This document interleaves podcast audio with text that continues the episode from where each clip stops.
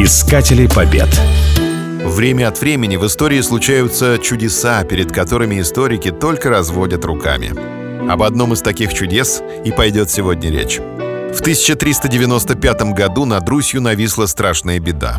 С юга на нашу землю надвигались бесчисленные полчища нового потрясателя Вселенной — Тимура, или, как его называли в Европе, Тамерлана.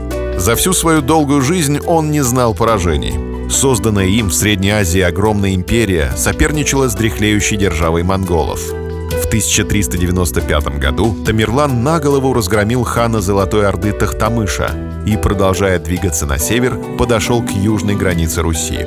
Его 200-тысячная армия штурмом взяла город Елец, после чего Тамерлан разбил лагерь в окрестностях города.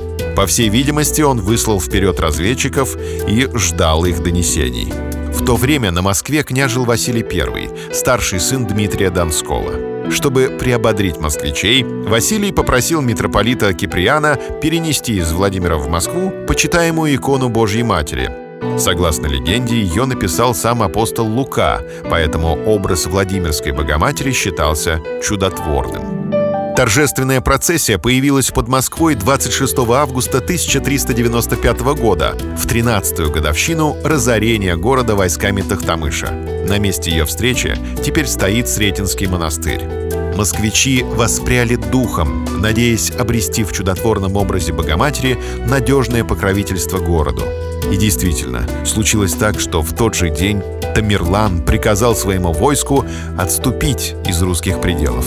На Руси распространилось предание, что 26 августа Тамерлану во сне явилась Пресвятая Богородица в пурпурных одеждах, которая вела неисчислимое воинство на защиту Москвы.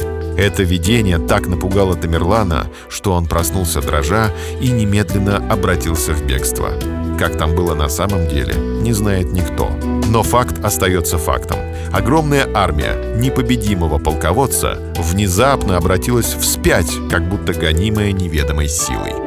В заключение заметим, что спустя шесть столетий имя Тамерлана еще раз всплыло в истории нашей страны. После смерти знаменитого завоевателя тело его было погребено в Самарканде, в пышной гробнице. Среди жителей Средней Азии веками жило предание, что великий воин жестоко отомстит тому, кто нарушит его покой. Но советские археологи бесстрашно вскрыли гробницу Тамерлана. Это случилось накануне 22 июня 1941 года. Искатели побед.